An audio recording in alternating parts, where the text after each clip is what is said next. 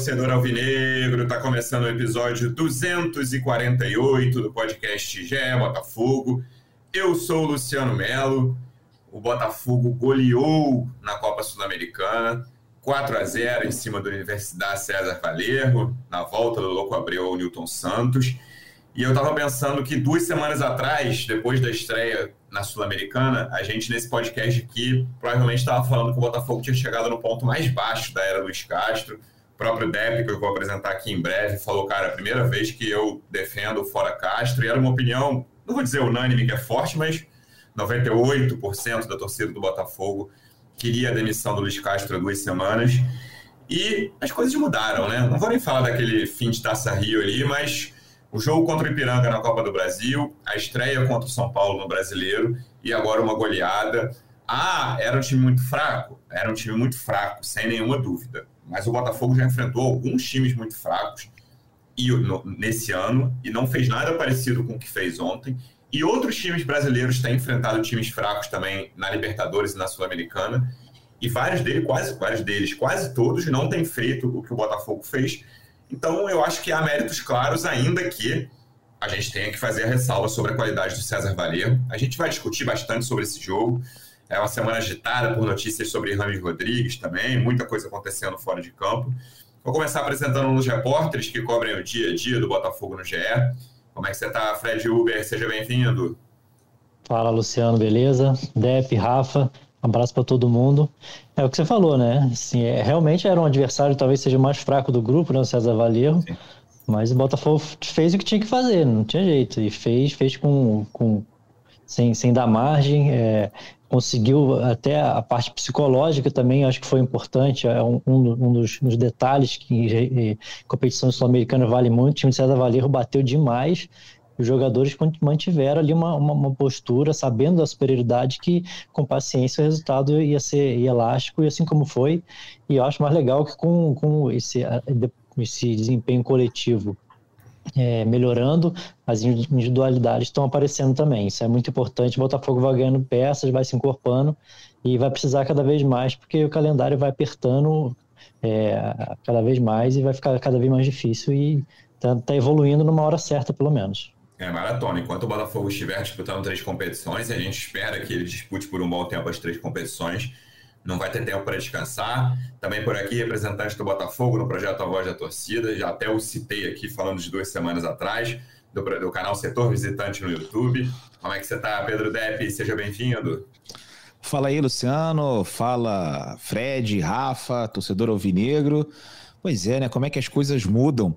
Eu estava gravando o vídeo né, pro, pro GE ontem, assim que acabou a partida, né? E aí comecei pedindo desculpas pro Louco Abel, é, porque é, um, um, ídolo do Botafogo, mas idolatria à parte, o Botafogo tinha que ganhar e tinha que fazer muitos gols, porque a LDU também tinha goleado.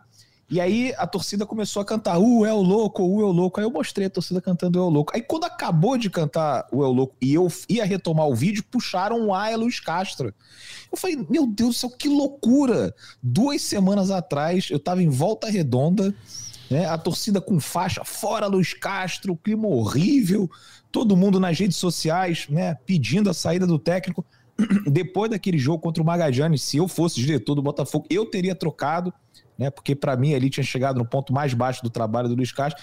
E aí, depois de uma vitória por 4 a 0 o time jogando bem, a torcida vai lá e canta, né? O nome do Luiz Castro, né? Aquela loucura. O, né? Acho que hoje a gente pode dizer que o time fez as pazes com o torcedor alvinegro, né?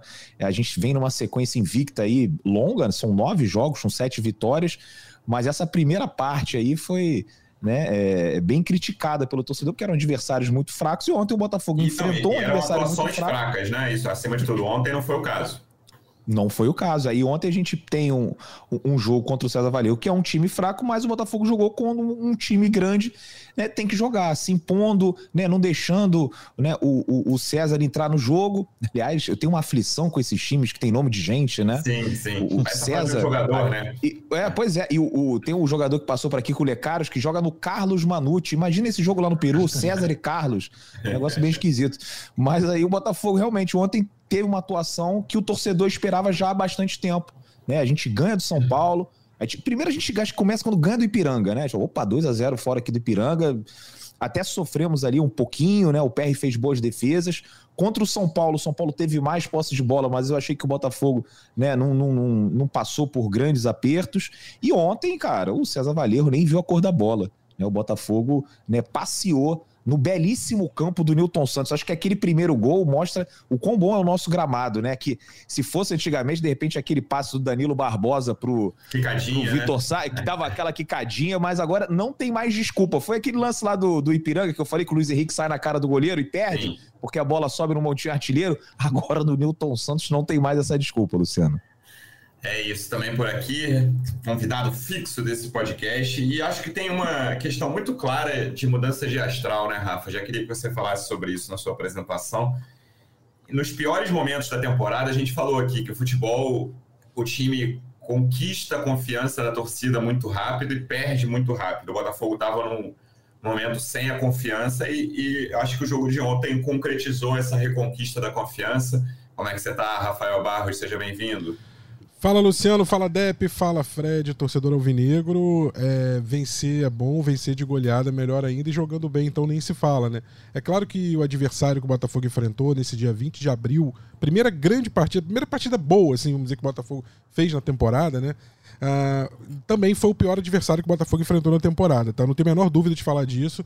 Uh, o, o, o, CV, né, o César Valerro, se jogasse o Campeonato Carioca, não conseguiria jogar a primeira divisão. É, é, qualquer time do Carioca é melhor que o César Valerro. Eu tinha falado isso, né, que é, ele, ele, é o pior adversário do grupo. É mais, é, não quer dizer que vai ganhar fácil. O Fluminense teve trabalho para ganhar do Strongest no Maracanã, só de 1 a 0 pela Libertadores. O Inter é, ralou para ganhar também do, do time venezuelano no Beira Rio, né, pra, pela Libertadores também. E outros times, como né, observou bem na abertura, é, eles também tiveram dificuldade para é, enfrentar adversários fracos. O Botafogo fez o que se espera de um time melhor contra um time muito frágil e, e, e atropelou, passou o carro por cima, né?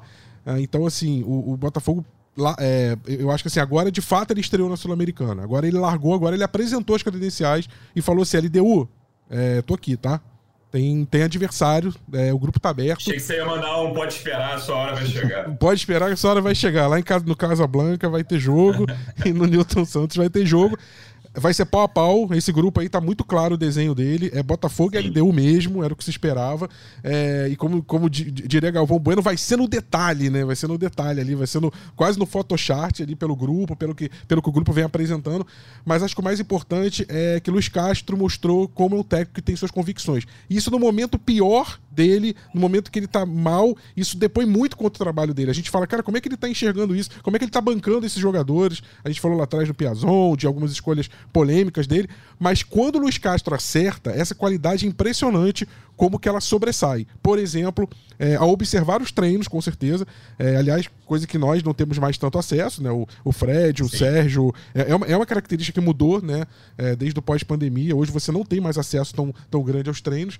É, então você não pode acompanhar o dia a dia, saber quem está treinando bem, quem está treinando mal. Você só tem acompanhamento jogo após jogo. E jogo após jogo, nenhum alvinegro e sã consciência diria: Vitor Sá tem que ser escalado na ponta esquerda. Jamais mas o Luiz Castro mostrou como ele tem convicção, como ele tem método, como ele tem trabalho. Você pode discordar em alguns momentos, achar que ele tem que sair. A gente criticou muito, mas também quando dá certo, quando, quando ele, ele essa convicção dele acaba ajudando o Botafogo de uma forma é, muito acentuada e foi o que aconteceu ontem. Ele apostou no Vitor Sá, certamente porque o Vitor Sá vinha fazendo bons treinos e certamente porque ele tinha uma convicção tática do que, que ele podia entregar. E acho que o meu destaque individual do jogo, é, não só pelo gol que fez, mas pela recuperação, porque é um jogador importante importante para o ano do Botafogo, para é, reforçar esse grupo do Botafogo. O Botafogo não pode entrar no campeonato com, em nenhum campeonato com 11 jogadores. Vitor Sá, então, não digo nem que ele foi o melhor do jogo, mas é o meu destaque inicial, é o Vitor Sá.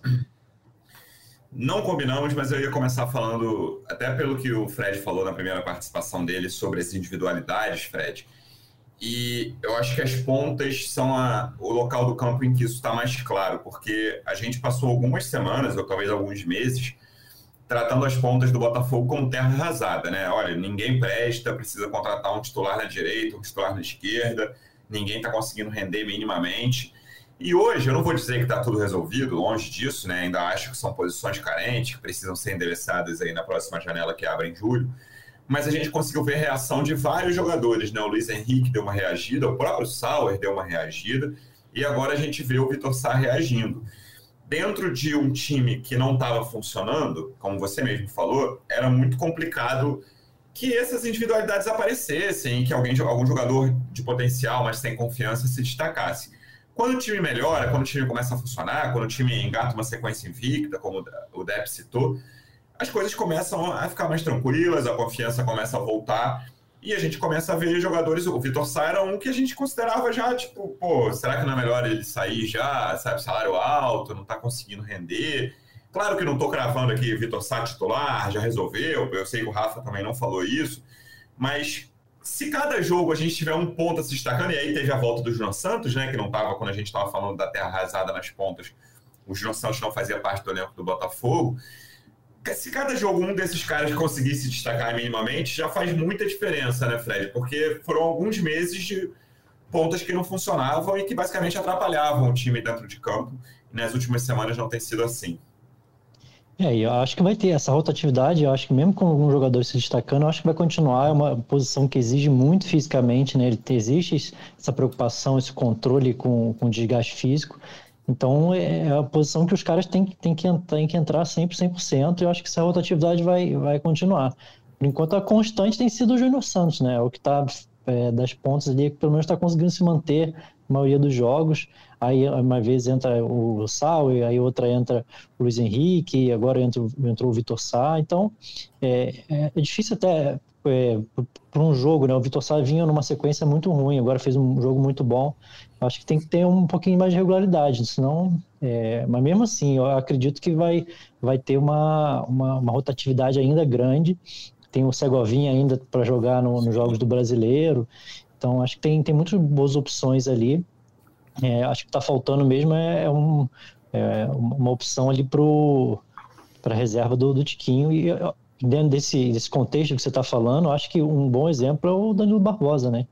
A gente não imaginava assim, o, o Tietchan é, ter uma, uma sombra desse tamanho. O Danilo Barbosa, para mim, foi assim, talvez um dos melhores ali junto com o Eduardo em campo. Acho que ele melhorou muito a postura do time nesse, nesse perde pressão. Ele tem muito mais força de marcação do que o Tietchan. O Tietchan é um jogador que é, é mais do, do passe, né, de, de fazer o time jogar. Danilo Barbosa melhorou muito a pegada, a intensidade ali de, de fazer aquela pressão. Ele aumenta é, vai, vai lá em cima para pressionar na saída. Eu acho que ele tem uma participação boa nessa, nessa melhora do Botafogo também. É, para mim foram os três destaques individuais do jogo mesmo. A gente até citou todos, você citou o terceiro agora, o Danilo Barbosa, o Eduardo e o Vitor Sá, cada um na sua posição ali, né, bem para frente, mas é, cumprindo papéis diferentes. E acho que o próprio Danilo entra nessa categoria né, das individualidades. Claro que é uma situação diferente, né? ele nunca esteve tão mal quanto o Vitor Sá já esteve em certos momentos, mas foi um jogador que até hoje não conseguiu sequência. Acho que essa era a principal questão dele, muito por questões físicas, né? Nunca teve uma lesão grave no Botafogo, mas ah, ficava três semanas fora, voltava, jogava dois jogos. Aí os dois primeiros eram de, recuperação ali, readaptação, não brilhava, mas também não ia muito mal. E no início do ano, eu lembro da gente falar de sete opções boas do meio de campo e a gente, eu tratei o Danilo Barbosa como a sétima tratava como uma opção boa, mas achava que estava abaixo dos outros seis ali, e ainda colocava o Patrick, que se machucou. Hoje, cara, para aquela posição do campo ali, e ele acaba sendo decisivo no lance que abre os caminhos, né, cara? Porque o Botafogo já chegou a fazer alguns bons primeiros minutos contra times fracos esse ano, mas o gol demorava a sair e aí o, o time ia caindo de produção, o nervosismo ia aumentando, seja no campo, seja na arquibancada, e o jogo ia se tornando mais difícil. A jogada que o Danilo faz, que é basicamente uma jogada individual, né? Ele pega a bola do Lucas Fernandes ali na linha lateral, perto do banco, avança uns 20 metros com a bola no pé e dá um passe perfeito, como você falou. Não conta com o gramado atrapalhando, o gramado ajuda e o Vitor Sá acerta um belo chute. Ele tem sido peça fundamental nessa recuperação do Botafogo, que ainda eu vou chamar ainda de mini recuperação, porque são poucos jogos, o brasileiro está começando, mas ele tem ajudado muito e se ele conseguir sequência acho que vai ser muito importante ao longo da temporada. Pois é, né? Ele é, é o volante talvez tem mais poder de marcação e ao mesmo tempo ele tem recurso. Né? Ele, ele, é um, um, jogador que tem muita qualidade, tem um bom passe e, e vem sendo aí é, fundamental nessa mini recuperação do Botafogo, né? Nessa na temporada. E, e aí, cara, é impossível não lembrar de uma matéria cara, que eu vi no Fogão Net, né? É, mas não sei se foi o próprio Fogão Net ou se foi um outro veículo, né? falando sobre reforços internos. Botafogo pode ter reforços internos. Se você for pegar os comentários, é só xingamento, né? Tem uns 200 pessoas falam que reforços internos, porra, o Texas não vai contratar ninguém, né? Cadê o, né, o o dinheiro que vai ser investido, pô, o Vasco está contratando sei quantos jogadores, gastando sei quantos milhões e não vai trazer ninguém. E aí falava dos reforços, reforços internos e de uma galera que a própria torcida do Botafogo já não esperava mais.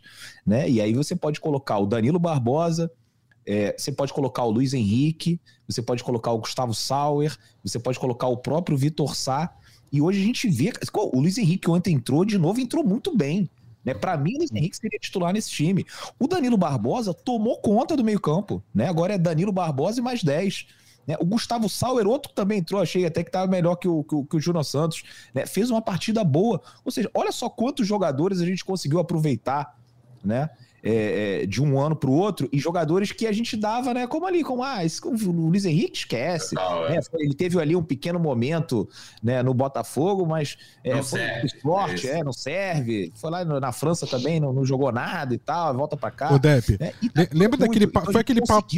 Foi, não, foi só, só para dizer, só vou acrescentar. É aquele papo que a gente estava tendo há dois podcasts, né? Que o Luciano até perguntou quem que são os reforços da janela, o Botafogo não reforçou. A gente tava falando, de repente tem reforço que vai vir do próprio é. grupo, né, Deb? É. Pois é, e veio. Mas é, eu confesso que alguns eu também não esperava. O Danilo, a, a minha questão sempre foi mais a parte física. Né? Ele vem para o Botafogo é, depois de um período de 10 meses sem jogar. Né? Ele, ele chega aqui, acho que né, em outubro, acho que é a primeira partida dele, sei lá, e acho que o último jogo dele tinha sido ali em dezembro, quando ele estava na, na, França. Era uma coisa assim, era 7, 10 meses sem jogar. E aí, pô, o cara tá completamente em outra rotação, né? Quando chega aqui no Botafogo. Os jogadores já estão.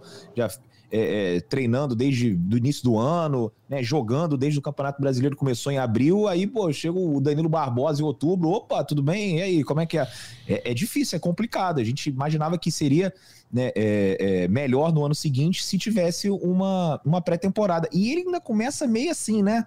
É, é demora a engatar, né? Demora. Né? E tem um outro reforço interno que infelizmente se machucou, que é o Patrick de Paula. Isso. De repente, hoje seria a melhor dupla de volante do Botafogo. Acho que é, o, o, a dupla titular hoje seria Danilo Barbosa e Patrick, mas infelizmente se machucou. Agora é muito legal ver essa recuperação do Danilo. Confesso que ainda tem uma certa preocupação com relação à questão física, principalmente nesses meses de abril e maio, que jogo, jogo quarto, domingo, quarto domingo não dá para respirar. Pois é, vai ter que é, é, fazer essa gestão de minutos aí do, do Danilo Barbosa, mas fico feliz que a gente conseguiu recuperar não só ele, como tantos outros jogadores que estavam no nosso elenco e a torcida já dava como acabados. O Depp, é eu, um que eu, hein, Luciano, um que eu no início da temporada eu achei que ia tomar conta era o Marlon Freitas, que, é, é, até agora não conseguiu, não conseguiu fazer o que a gente imaginava. Ele pois é. veio, é. Aí, chegou no auge da carreira e não, por enquanto nada. Aí tá aqui em outubro a gente, nós quatro aqui de novo. Que campeonato do é. Marlon Freitas, nossa senhora, volante. É Demorou um pouquinho ali no início, mas assumiu a, né, a titularidade. De, deixa eu fazer uma. do Danilo Barbosa passa pro Marlon Freitas. Então, mas aí em cima disso, eu acho que isso não é de graça, Luciano. Isso que o Fred tá falando é muito importante porque é o seguinte: o Botafogo joga no 4-3-3, né? Clássico. Ele faz uma formação com dois pontos abertos e o Tiquinho. A gente tá falando desses pontos que estão se revezando em quatro opções, pelo menos, até mais. É, só que eu acho que tem uma posição ali nesse 4-3-3 que tá tá difícil de. E acho que é uma questão tática, tá? Não é só individual. Que é o segundo volante. Porque esse segundo volante, você pode ver que quem entra nessa função não tá entrando bem. O próprio Lucas Fernandes, de quem se esperava muito pela qualidade, pela técnica, ele fez uma partida só discreta ontem. Porque é uma função muito difícil. É um cara que tem que cuidar da marcação, dar o suporte pro primeiro volante que o Tietchan se destacou muito ano passado nessa função, agora o Danilo vem se destacando, mas esse segundo homem de meio de campo, que tem que ao mesmo tempo marcar, cobrir subida de lateral, dar suporte ao primeiro volante quando o primeiro volante sobe, como o Danilo subiu em vários lances, inclusive do primeiro gol, dando assistência, e ele tá, ao mesmo tempo tem que chegar junto, pisar um pouquinho na área, dar um suporte ao, ao meia mesmo, que hoje é o Eduardo, né? Então, assim, quase com meio atacante. Então, essa função é muito difícil. Então, no esquema do Luiz Castro, eu imagino como que ele deve estar tá tentando ali nos treinamentos movimentos, dá para que esse jogador apareça, apareça e ganhe posição e fala, não, eu sou aqui o. Que seria, vamos dizer assim, um camisa 8, né? Mas não é só um camisa 8, é uma mistura do camisa 8 com o que a gente chamava de camisa 11, né? Que era o terceiro homem de meio no sistema do 4-4-2. Então, assim, é uma função, é uma função tática muito complexa e que a gente ainda não encontrou um jogador que está fazendo essa função de forma plena, sabe? É, até nos piores momentos da temporada, até para defender, defender não, para argumentar como o trabalho do Castro era ruim num certo momento, a gente sempre falou aqui, em todo mundo, né? Era uma opinião também geral, que o elenco do Botafogo era muito melhor do que o Botafogo demonstrava dentro de campo, Rafa. E isso vem se provando, eu acho que isso é o maior indicativo de que o Botafogo vai fazer um brasileiro tranquilo ali, entre os 12 primeiros, não vai ficar brigando embaixo, porque jogador o Botafogo tem, cara. Jogador o Botafogo tem muito mais que vários times do, do Campeonato Brasileiro. Não é um dos, sei lá, cinco melhores elencos, não é, na minha opinião, da Série A. Mas está ali, oitavo melhor elenco, não passa muito disso, não. Para mim, certamente está na primeira metade da tabela entre os melhores elencos, não necessariamente entre os melhores times. Mas isso acaba fazendo muita diferença, ainda mais em, meio de maratona, né, cara? Se você for ver no Campeonato Brasileiro, tá quase todo mundo disputando. Se não me engano, Cuiabá e Vasco são os dois únicos times que não disputam outras competições. Daqui a pouco alguém vai ser eliminado, enfim, essa lista vai aumentar. Mas quando começa o brasileiro, só tem dois dos 20 clubes sem disputar outras competições.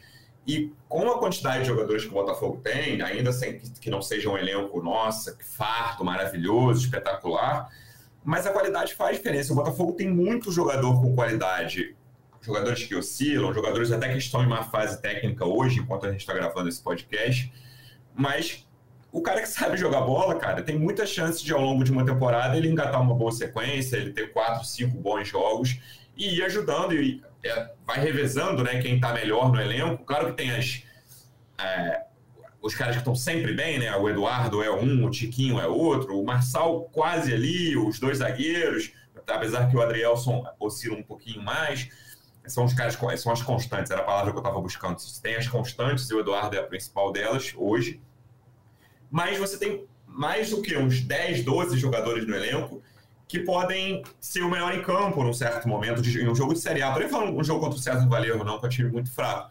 Mas num jogo de Série A, o Botafogo tem, sei lá, 14 jogadores no elenco ali, que num jogo qualquer podem ser decisivos. É, hoje se você tirar uma fotografia do elenco do Botafogo, você pode falar assim, ah, eu posso contar hoje com 14, 16 jogadores, claro que nem todos no mesmo, exatamente o mesmo nível, mas você tem um elenco com, com primeiras peças de reposição razoáveis. É, só que aí a questão do, da temporada é que você vai, os jogos vão, vão passando, né, os meses vão passando, e você tem perda de rendimento físico dentro da partida, de uma partida para outra. Você tem muita lesão. Eu tô falando de problemas lesão, que o Botafogo. Suspensão. suspensão o, são problemas que o Botafogo enfrentou ao longo de muito tempo. E tirando a questão da suspensão, que é disciplinar, que é, que é mais técnica do jogo, todas as outras questões podem ser prevenidas, podem ser trabalhadas a médio e longo prazo. Se você melhora a condição do seu CT, se você melhora a condição da sua fisiologia, se você tem um departamento médico mais qualificado se você troca o gramado do seu campo, que deixa de ter buraco, que a partir de agora é, é, é praticamente um tapete, como outros até adversários elogiam. Olha, cara, é, para pra pensar na quantidade de lesões que você vai prevenir só por você ter um gramado como esse do Newton Santos. Isso é investimento de médio e longo prazo. Isso aí vai ajudar o Botafogo quando chegar lá para outubro, novembro, que tiver na reta final dessa maratona, que é a temporada, não só o Campeonato Brasileiro, é, de ter mais opções e mais jogadores habilitados a entrar e a manter esse elenco homogêneo. Não adianta a gente ter um elenco homogêneo em abril e quando chegar em setembro, outubro, novembro, o time tá caindo aos pedaços porque um jogador machucou, porque o outro tá estourado, porque o, a, a sequência, o outro não aguentou a sequência e mais as questões disciplinares, suspensões, expulsões, enfim.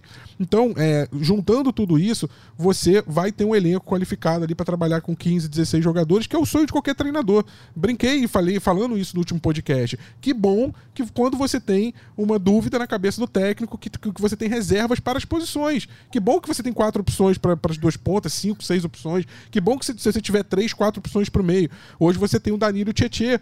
É, se o Marlon Freitas começar a jogar melhor, entrar numa, numa forma física e numa fase melhor, como foi lá na época do Atlético Goianiense, a gente ganha mais uma terceira opção, e isso é muito importante, gente, é muito importante. Então, assim, da mesma forma, Eduardo, Lucas Fernandes, é, esse homem que vai ser o, o, o, a, o criador ali, vamos dizer, com a camisa 10, quando o Gustavo Sauer voltou, então, cada vez mais o elenco vai se qualificando, vai ganhando opções, mas essa, repito, não é uma questão apenas técnica individual, isso é uma questão estrutural, uma questão maior que diz respeito a um trabalho de médio e longo prazo, e aí sim é uma coisa importante para a SAF ter em mente na cabeça não só trocar gramado, foi muito importante, mas agora, passo 2, passo 3, é, desenvolver é, salas de, de, de, musculação, de, é, é, departamento de fisiologia, avaliação, métodos de avaliação, gastar dinheiro com estrutura, é, com esse background aí, porque eu tenho certeza que isso vai reverter muito bem para o Botafogo. E aí, em vez de a gente estar tá falando do Botafogo terminar no meio da tabela, como foram nossos palpites aí, foram nossos palpites sétimo, oitavo, nono, décimo segundo, a gente já está falando, não, o Botafogo vai brigar ali quarto, quinto lugar no campeonato.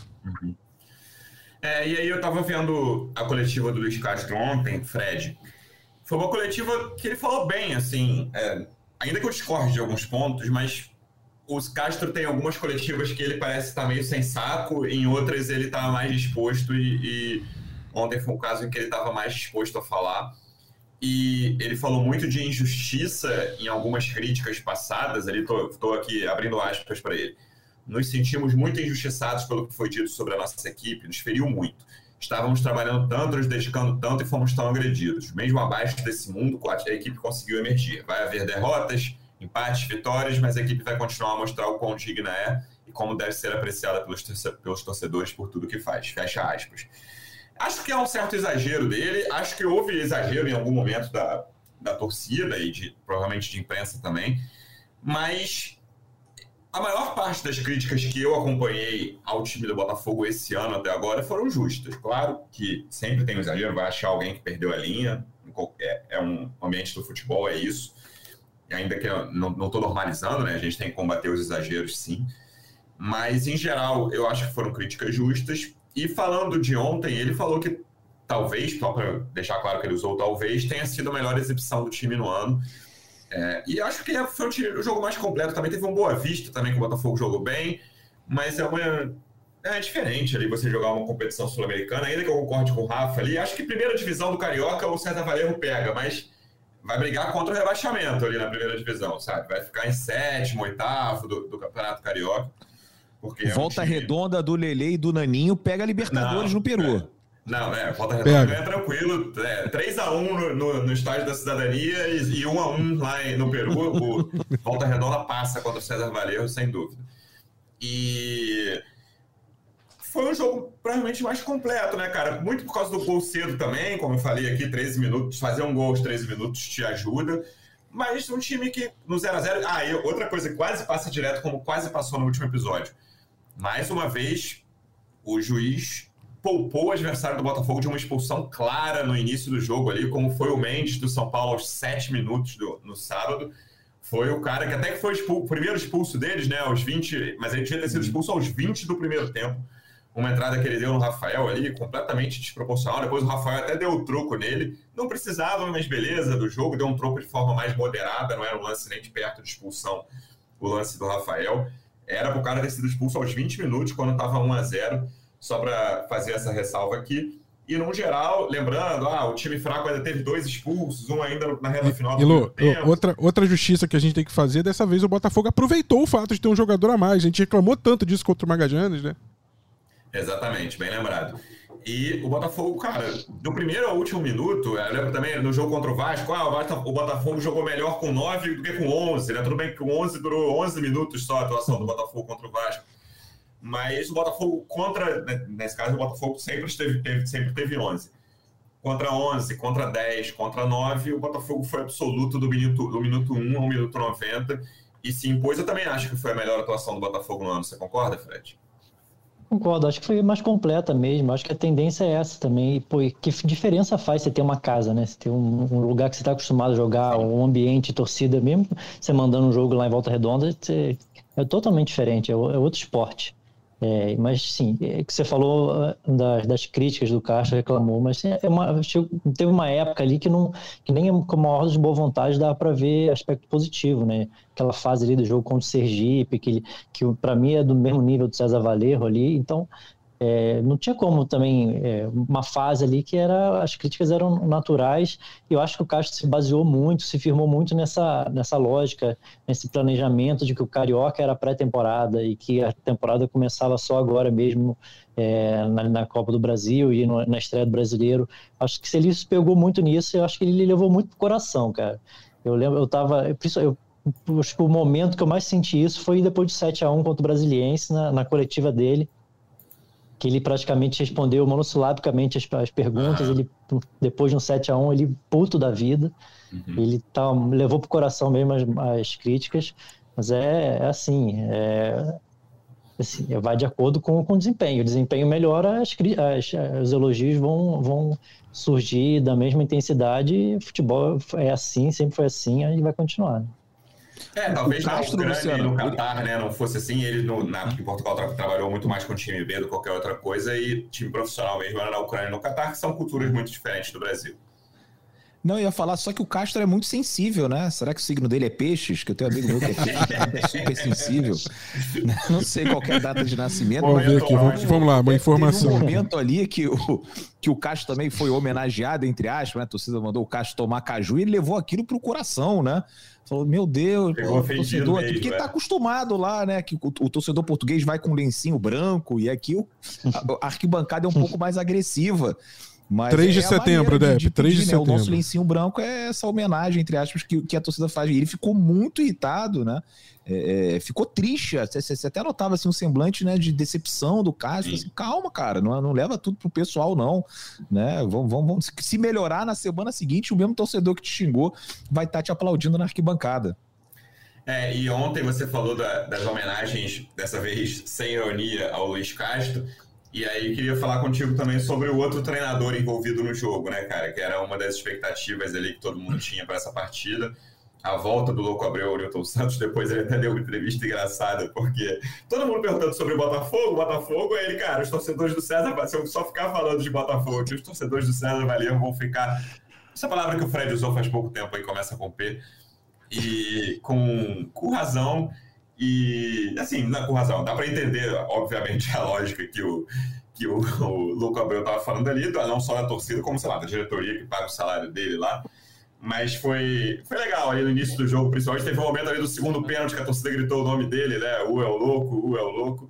É um ídolo do clube que sempre vai ser bem recebido quando vier ao Rio sempre vai ser bem recebido e, e, foi, foram várias vezes ao longo da partida que a torcida gritou o nome do Louco Abreu né? Assim, não teve para ter nada mais assim é, que chamasse atenção na arquibancada, até porque a Comebol proíbe tudo, né? Não pode ter a labareda de fogo, não pode ter bandeira. A da bomboneira pode, um... né? É, você pode. Você é, vê um jogo da, da, Champions League, vai ter bandeira, vai ter fogos, vai ter um monte de coisa.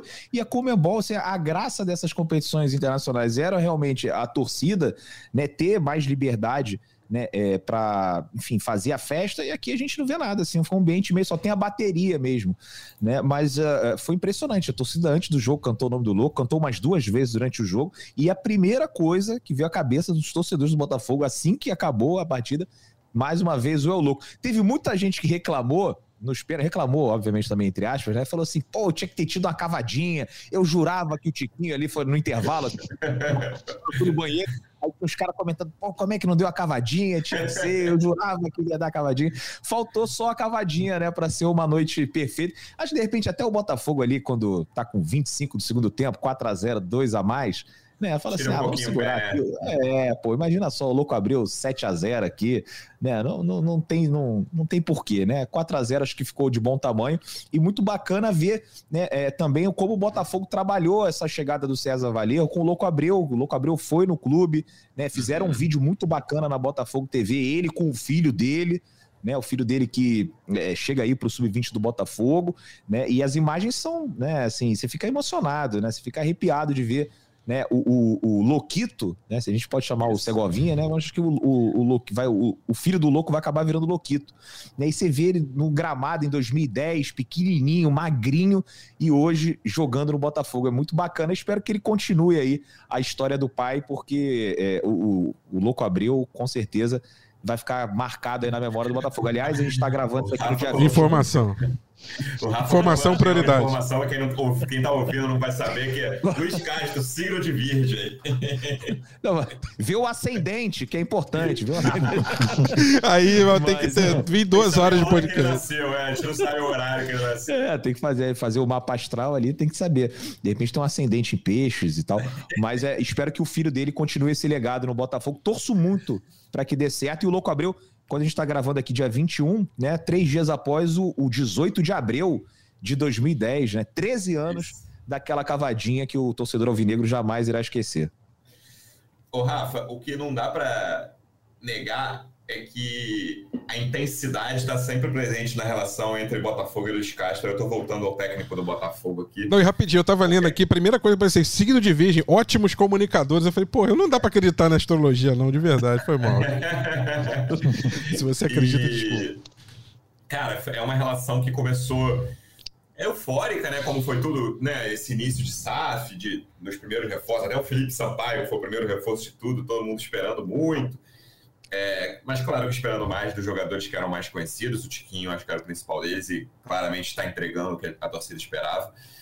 Mas o Luiz Castro é a relação que mais oscila dentro disso tudo, né, cara? Ele já teve uns três momentos de, de muito, muito em alta, incluindo esse assim que ele chega, e, e uns três momentos muito em baixa, dois deles que estava a gente considerando difícil que ele, permane que ele permanecesse. E um deles, agora esse ano, a gente até fez, publicou reportagem dizendo que ele estava na corda bamba, a diretoria estava discutindo a possível saída dele. E essa coisa da, da diferença de cultura é muito curiosa, né? Como o Depp falou. É, e quando ele é xingado, ou até quando ele é muito criticado, ele fica triste barra ofendido ali de uma forma que é, que é raro de ver né, no nosso futebol. Assim, os treinadores brasileiros estão acostumados, e acho que a maioria dos estrangeiros que vem para cá também, pelo menos, entende o que se trata ali e não, não fica ofendida quando, quando é xingado ou quando é muito criticado, seja por jornalista, seja por torcedor. E o Castro, essa personalidade dele torna a coisa ainda mais intensa, né? Para o bem e para o mal. E a gente espera, né? Todo mundo aqui, quem está ouvindo, que venha uma maré de bem aí, que até dure mais do que as últimas, que o Botafogo faça uma boa temporada, tem time para isso, tem trabalho para isso, mas essa relação da torcida com o Luiz Castro é das mais curiosas recentes aí do Botafogo. E o Luiz Castro hoje, eu acho que junto com a, talvez o Abel Ferreira mais tempo, né? Um dos técnicos mais longevos aí dos grandes clubes de futebol brasileiro, isso. ele está mais tempo, né? E isso aí você na SAF vai ter ônus e bônus, e aí principalmente quando é uma SAF de um de um americano como o Texto, acho que um cara que vem de uma outra cultura, e aí a gente fala de cultura, não, não pode falar só do Luiz Castro português, que tem uma forma, é, os europeus, os portugueses têm uma forma própria de, de, de, viver o futebol, de enxergar a função de técnico. É, não estou dizendo que na Europa não se demite técnico, não é essa a questão. É, mas aqui no Brasil, a gente tem uma, uma mistura né, muito maior, uma proximidade muito maior, tanto da opinião pública barra imprensa, quanto dos torcedores em si, pode ver, torcida organizada entre em CT, é, no dia a dia do clube, do que na Europa. Na Europa, é, a, a, imprensa está tá cobrindo ali, querendo saber o que aconteceu no jogo, no outro jogo, no outro jogo. Não tem essa coisa de ficar cobrindo o treino, vendo quem foi bem ou quem foi mal em treino. A gente quer saber a vírgula do ponto, da vírgula, do, do Sim. da aspa. Então a gente quer saber o detalhe da, né, do subtexto do que aconteceu. A gente quer saber tudo o que aconteceu num treino.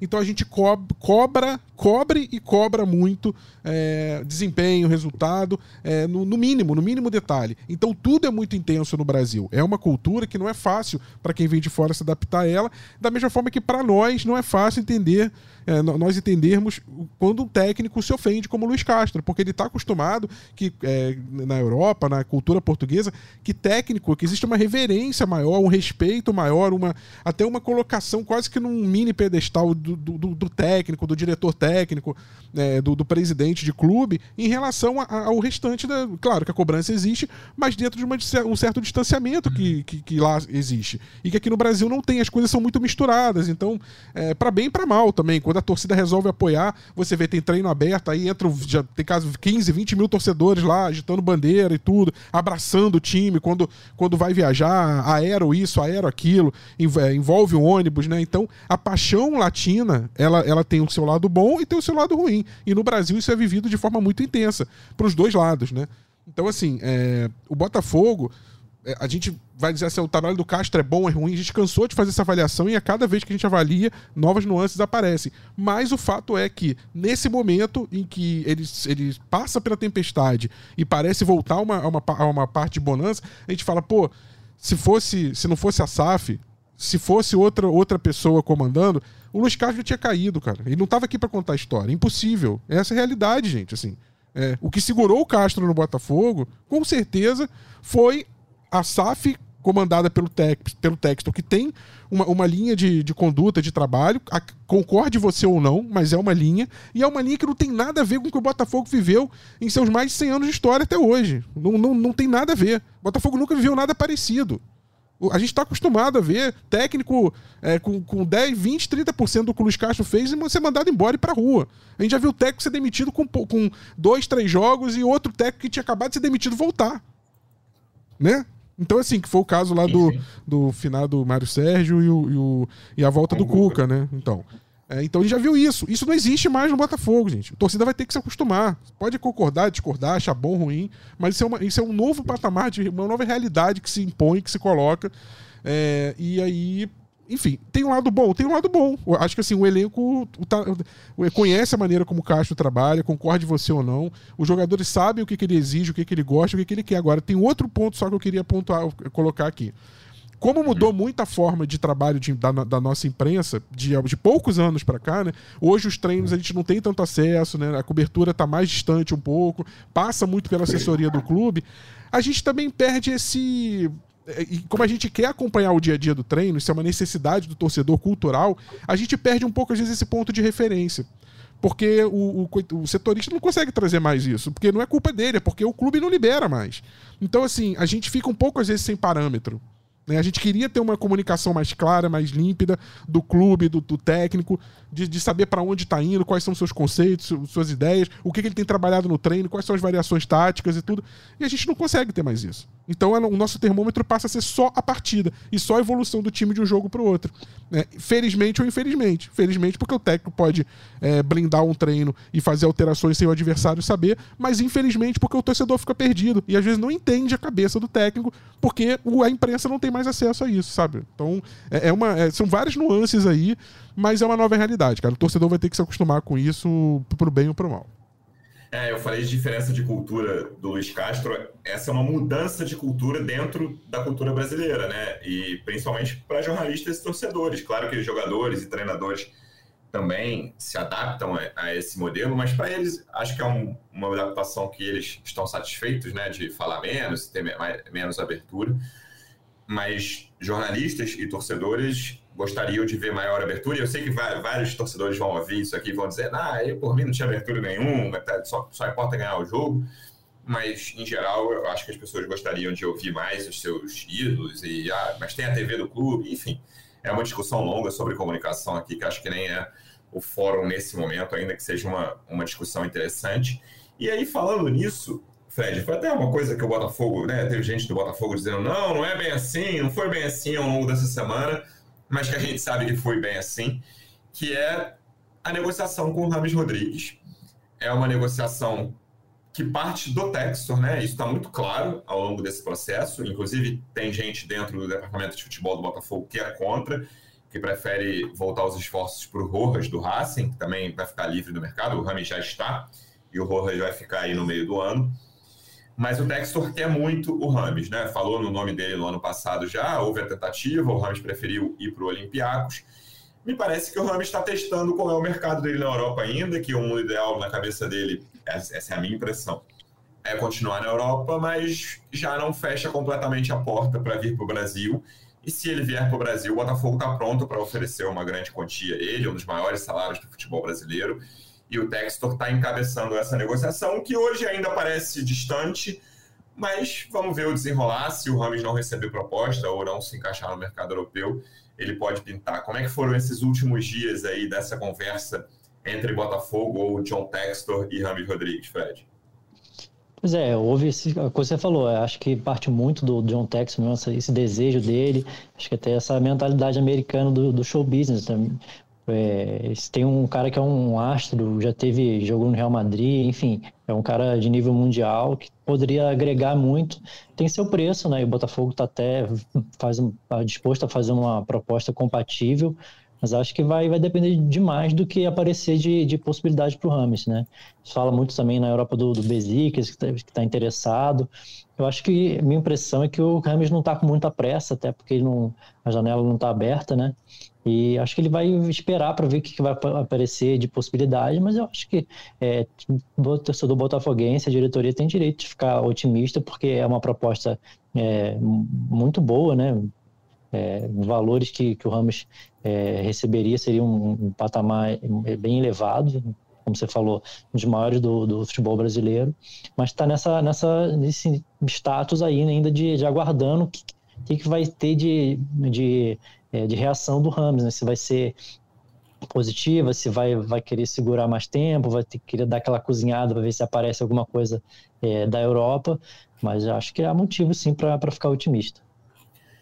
Se você pudesse escolher, Pedro Depp, Rames Rodrigues ou Rojas? Cara, é difícil. Até foi um debate ontem na live é, sobre isso, né? É, assim, eu não conheço o Rojas. Quem é, assim, torcedor do Botafogo que já viu o Rojas jogar? Você viu três vezes, né? Uhum. Até ele ser especulado no Botafogo, eu confesso para vocês que nunca tive nem falar. Mas assim, o que dá para debater é perfil. Qual que é o perfil do Rojas? O Rojas é um jogador de 27, 28 anos que tá no auge, que aparentemente tem fome, né? Ainda não conquistou ali o, é, os principais títulos né, que um atleta pode conquistar, né? ainda não jogou né, no alto nível do futebol europeu, talvez ainda possa ter esse sonho. Né? É um cara que vem sendo convocado para a seleção, que vem marcando gols, é importante no Racing, né? Então, assim, esse é um perfil de um cara mais, né, é, mais é, menos celebridade do que o Ramos Rodrigues, que tem 50 milhões de seguidores no Instagram, né, que passou pelo Bayern, que passou pelo Real Madrid, né, que tem história em Copa do Mundo, marcou um dos gols mais bonitos que eu vi, né, no Maracanã, aquele Colômbia Uruguai. Então, assim, isso está sempre na memória do torcedor do Botafogo. Só que também, nesses últimos tempos, ele vem pulando de clube em clube, né? E o nível vem caindo muito. É do é, Everton, depois do Everton vai para o Al Rayyan, e no Al Rayyan vai para o Olympiacos, aí sai do Olympiacos, né? No meio da temporada, um negócio meio esquisito. Eu até depois fui procurar, né, por que, que o Rames tinha saído, é, por que, que tinha rescindido. Aí achei lá num site grego, óbvio, não sei ler grego, mas o Google lá traduziu para mim, né, que teve uma, uma, uma, rusga ali com o técnico por conta de uma substituição. Do é, clássico, de, clássico, Isso, do clássico, esse daí, né? Foi exatamente. Então, é aí depois no dia seguinte o técnico falou para ele pedir desculpa né, para os companheiros, não pediu, saiu do treino, depois não voltou nunca mais. Então, assim, qual que é a do Rames Rodrigues? O Rames Rodrigues está afim, né, viria para o Botafogo para jogar. Né, e tem uma outra coisa: o Rames Rodrigues joga na faixa de campo, na mesma faixa de campo do Eduardo né, é, que vem sendo o melhor jogador do Botafogo, como é que seria para colocar os dois ao mesmo tempo? Que é um dinheiro absurdo que você gasta no Eduardo e mais absurdo ainda que você gasta no Rames Rodrigues. Ah, não, porque o Rames Rodrigues, na época do Real Madrid, jogava pela direita. Beleza, imagina essa direita do Botafogo com Rames Rodrigues e de Plácido. Pô, não, não, não dá, né, cara? Marcando, fazendo a recomposição ali, sabe? Não dá. O Rames Rodrigues voltando ali. Vai, o, o de Plácido já fica sobrecarregado quando tem um jogador para ajudar ali, o Júnior Santos. Imagina só com o Rames, é menos um na marcação. Então é, eu fico pesando essas coisas, né? E o perfil Rojas me agrada mais, mas não tem como eu ser contra a contratação do Rames Rodrigues. Eu acho que quem tem que definir isso não é nem o torcedor, né? A gente tem pessoas que estão lá no Botafogo que são muito bem pagas para isso, tem a comissão técnica muito boa, ganha muito dinheiro, tem um, um chefe de departamento de, de scout, o Alessandro Brito também, que é um cara que conhece muito de futebol, também ganha bastante dinheiro, tem o Mazuco, tem vários profissionais que acho que eles que têm que realmente né, colocar na balança os prós e os contras, acho que fica muito bem claro dos dois, e ver o que, que é melhor para o Botafogo. Né? Agora, qualquer um que viesse, eu ficaria muito feliz. Se o Ramos vier, eu vou ficar feliz. Se não vier também, ok, para mim, não, não, não, fico muito ligado nisso. Eu acho também que o Botafoguense ele tem esse trauma né, das contratações do Honda e do Calu que não deram certo. E aí a gente acha agora que é, todo é, toda a celebridade do futebol, né, todo estrangeiro que vem para cá já uma idade um pouquinho mais avançada, o Rames nem tanto, o Rames ainda tem 31 anos, mas vem para cá para entre aspas roubar, né, só para ganhar dinheiro, né, e jogar ali é, sem, sem muita vontade e tal, porque enfim já está numa fase é, é, final da carreira.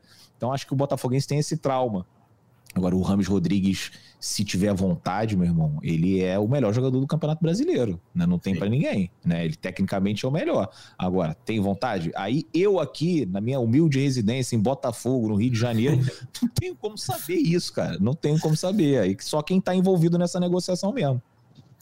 E aí, me parece, Rafa, curiosa essa relação, porque num clube que hoje, cujo futebol hoje é tocado de forma profissional, não tenho dúvida em relação a isso, mas ao que tudo indica, a nossa apuração e a de outros jornalistas, é que um desses nomes é mais passional do que profissional, né? Que é, claro que existe uma explicação lógica por trás, porque vai trazer dinheiro, vai a marca vai ser mais falada fora do Brasil se você contratar o Rames Rodrigues, mas é um amor de dono ali, né? Claramente, de, há um ano, o, o Textor quer o Rames Rodrigues e as informações que a gente tem é que nem todo mundo dentro do clube, esse departamento a que o Depp acabou de se referir, não estou falando que é uma unanimidade lá dentro, mas muita gente, gente com poder lá, com caneta lá, se pudesse escolher, não contrataria o Rames agora e direcionaria esses esforços e essa grana para o Rojas. Então, é quase um paradoxo aí, uma contradição que eu estou curioso para ver como isso vai se desenrolar. Se, pode, assim, existe a chance de nenhum dos dois vir, né? Existe a chance de um dos dois vir. Claro que o Rojas pode dizer, ah, eu recebi uma proposta muito maior da Europa, ou sei lá, do Palmeiras, que vai me pagar três vezes o que o Botafogo vai me pagar, e beleza, ainda nem tem a opção Rojas. Como o Rames, pode acontecer a mesma coisa. Mas eu quero ver o desenrolar dessa história por causa disso. Um cara ser o grande nome do Textor ali, e o outro mais apoiado pelo departamento de futebol. Eu acho importante tudo isso estar tá bem alinhado em todos os setores do clube, sabe? Eu acho, eu não acredito muito dentro dessa estrutura que o Botafogo está criando. É, eu não consigo mais acreditar em tipo de contratação que o Textor coloca ali, ó, abre a caixinha de presente aí para você ver o que tem, Luiz Castro. Uhum. E aí ele abre a caixinha e fala, ih, ele é legal, mas mas eu tenho que botar, tem, porque o cara tem um temperamento forte, ele tem uma, uma história já no futebol que não permite que ele fique ali no banco do, do Carlos Eduardo. Então acho que assim, tudo tem que ser alinhado, combinado não sai caro. Eu acho que quando você conversa com o jogador, você não só coloca no, na, na, mesa proposta salarial, você não coloca só tempo de contrato, valor, regime, luvas, o que, que vai ganhar de bonificação, de marketing, não é só isso. Você também tem a obrigação de sondar com esse jogador, de entender a cabeça desse jogador é, e de passar para o jogador o que, que é a realidade do seu clube hoje. É, não é falar ah, o Eduardo é melhor ou pior que o Rames, não é essa a questão. A questão é, Rames, você vem para agregar, para conseguir trazer um, uma série de ativos que não são só dentro de campo para o clube, e você aceitaria eventualmente compor esse grupo e não estar sempre ali entre os titulares, acho que esse é um papo que pode ser feito assim abertamente é, e, e, você sondar isso, você sondar. Ele pode sinceramente falar, olha, eu, eu tô, minha expectativa é vir para o clube para ser titular, eu, se não for para ser titular, eu prefiro ir para outra equipe. Eu nem sei se vai chegar a esse nível de conversa, porque existem implicações financeiras, existem implicações do que o Rames quer para a carreira dele hoje, se ele realmente gostaria de vir aqui para a América do Sul, é, enfim, ou, ou, ou, ficar na Europa. Mas, assim, uma vez que ele tope, entre aspas, vamos dizer assim, ah, não, quero sim, sim, achei legal a proposta do Botafogo. O Botafogo tem que ser claro com ele, porque senão, se deixar para isso estourar aqui no dia a dia do, dos treinos e do jogo a jogo, é, pode contaminar o grupo, cara. Pode, parece estranho isso que eu tô falando. Um jogador com qualidade, com talento do Rames, mas se isso não tá bem acordado, acertado, isso pode contaminar o grupo pode fazer com que você crie um desequilíbrio é, num grupo que está há muito tempo junto, que está se formando e, e, com um técnico ali que também está há muito tempo, né? Para a realidade do futebol brasileiro é muito tempo, mais de um ano. É, isso pode causar um ruído. Então acho que tudo tem que ser bem combinado. E sendo bem combinado, acho uma, uma, ótima, uma ótima opção, uma ótima contratação. É, o dinheiro é do Textor, cara. Assim, não, não vai me caber que se fosse numa época pré-SAF, eu falaria, pô, cara, a gente tem que pensar, porque vai endividar aqui, a dívida vai aparecer ali, vai estourar aqui, como foi na época do Sidoff do Maurício Assunção. Agora, hoje não. O Textor tem dinheiro, ele quer bancar. É, é bom, é bom sim pro Botafogo. Ressal feitas essas ressalvas que eu, que eu tô te falando, né? Veremos os próximos passos. Acho que a gente vai levar talvez algumas semanas uns, uns meses aí para saber a definição, tanto de um quanto de outro. Lembrando que a janela reabre no dia 3 de julho e o Rojas ainda tem contrato lá com o Racing até o fim de junho. Então vamos ver o que vai acontecer. E lembrando também que o Botafogo joga na segunda-feira, 8 horas da noite, contra o Bahia em Salvador. Quando é que você vai para Salvador, Deb? Amanhã. Amanhã, infelizmente, já vi que a previsão é de chuva nesses próximos dias lá na capital baiana. Não vou poder aproveitar a praia, provavelmente, mas espero aproveitar né, o, o, jogo e uma vitória do Botafogo contra o Bahia. Seria importante arrancar com, esse, com esses dois bons resultados logo no início do campeonato. Belo fim de semana em Salvador, te invejei agora. Fred, você que vai passar o fim de semana no Rio, pelo que eu saiba, que eu saiba, né, pelo que eu sei. Obrigado mais uma vez pela presença e até a próxima. Valeu, um abraço para todo mundo. Acho que é uma boa chance do Botafogo iniciar aí com duas vitórias no, é, no Campeonato Brasileiro. O Bahia ainda está num, num, momento ainda de reestruturação, time que talvez consiga é, melhorar bem no restante do campeonato. Acho que é um bom momento aí para o Botafogo enfrentar o Bahia e conseguir essa segunda vitória. Um abraço para todo mundo. É isso, é jogo para buscar os três pontos lá, ainda que seja um jogo muito difícil. Dep, obrigado mais uma vez pela presença, boa viagem até a próxima. Valeu, obrigado Luciano, valeu Fred, valeu Rafa, valeu torcedor alvinegro. Vambora, agora o Botafogo tá embalado. Rafa, obrigado mais uma vez pela presença, até a próxima. Valeu Luciano, valeu Dep, valeu Fred, valeu torcedor alvinegro, um abraço e até a próxima. Torcedor Alvinegro, obrigado mais uma vez pela audiência. Até a próxima. Um abraço. Partiu, louco, Abreu! Bateu! Gol! GE Botafogo.